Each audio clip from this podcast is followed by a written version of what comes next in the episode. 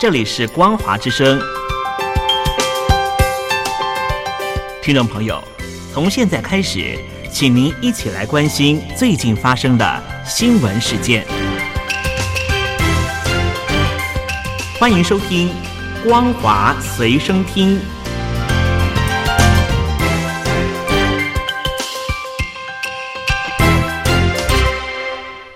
光华之声的听众朋友们，大家好，欢迎收听光华随声听，我是王琦。今天一开始要带大家关心的重要新闻是中国医药集团所研发的中共肺炎灭活疫苗，上个星期三获得了中共当局的批准上市。不过，昨天中国疫苗专家陶丽娜在网络上就贴出了国药集团疫苗的说明书，内容提到接种后的副作用多达七十三种，是世界上最不安全的疫苗。而在稍早的时间，台湾专家李炳颖也发表了上述的看法。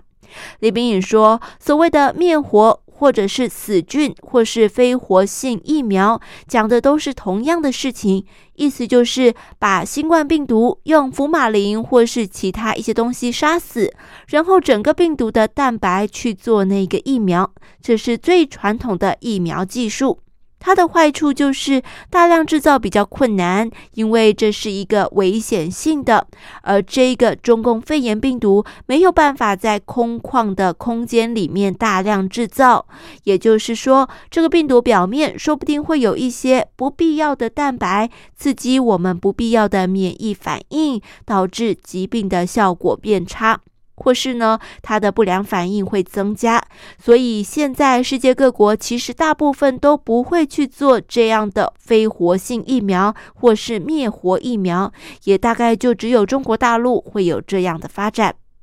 同时，专家也指出，目前欧美国家是透过基因重组的技术来制作疫苗的，不会含有病毒的颗粒。中国疫苗专家陶丽娜在网络上贴出了中国医药集团疫苗的说明书，说中国疫苗成为世界上最不安全的疫苗。这一篇贴文引发了中国大陆的广大回响。不过，到了昨天晚间，相关的贴文都已经全被中共当局所删除了。下一则要关心的新闻是，才刚进入了二零二一年，中共就针对疫情进行各种的内外宣。除了利用网红带风向，声称疫情吹哨者李文亮是死于过劳，试图淡化疫情爆发的时候中共官方满意的事实。中共外长王毅更是在受访的时候声称，有越来越多的研究表明，疫情可能是全球多地多点爆发的。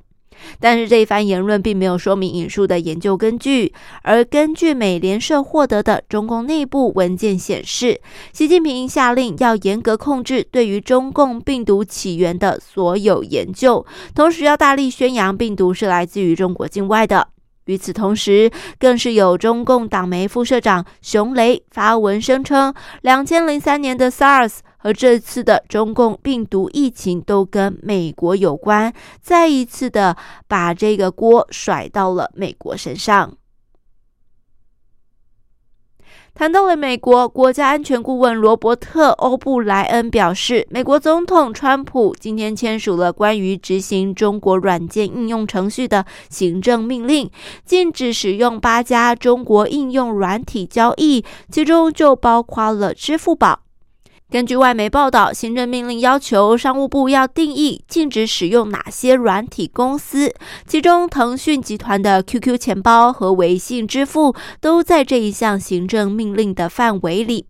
罗伯特·欧布莱恩就表示，川普这项举动意在遏阻中国应用城市对于美国人所构成的威胁。中国应用城市有广大的用户基础，可以取得许多敏感的资料。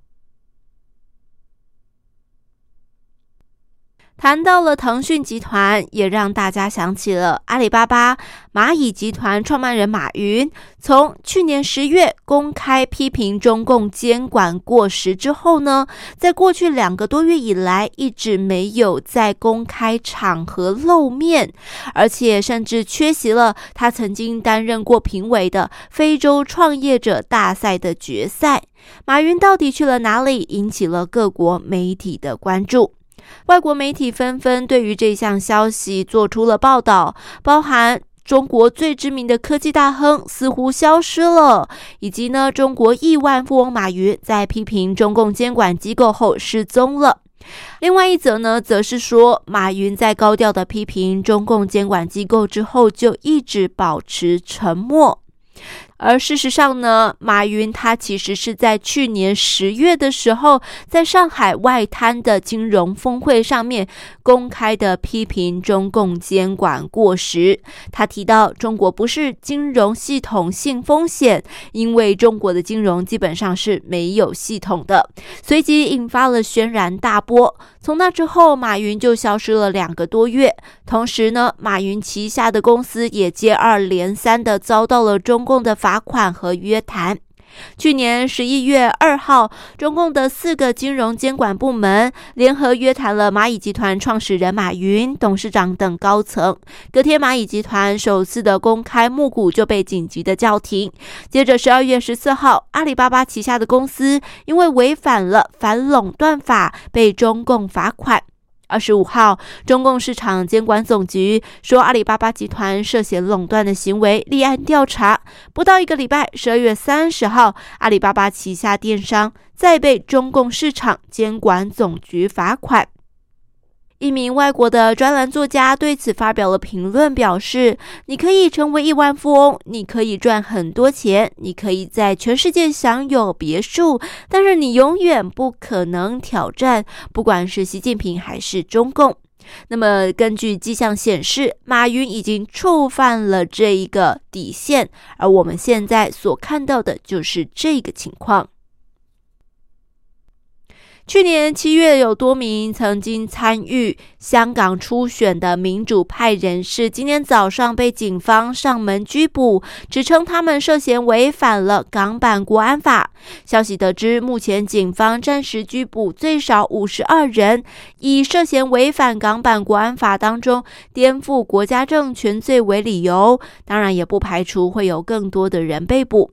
被捕的人士包括了港大法律学院前副教授戴耀廷，被带往了马鞍山警署；前立法会议员涂景生、尹兆坚以及林卓廷被警方国安处拘捕。公民党前立法会议员杨月桥都是以涉嫌颠覆国家政权罪被逮捕。最后一则要带大家关心的新闻是，中共驱逐外媒记者，打压新闻自由，意外的让去年来台湾的外媒人数呈现了正成长，新增了三十四名的驻台记者，累计全台湾一共有七十一家的外媒，一百二十四位记者，而且美国自由之家批评中国新闻自由是零分，而台湾则获得了四分为最高分。台湾这一年，除了在防疫的表现优秀之外，也提供了多元而且自由的新闻环境。加上世界抗共升温的因素催化之下，也让台湾成为了国际媒体的首选。好的，各位亲爱的光华之声听众朋友们，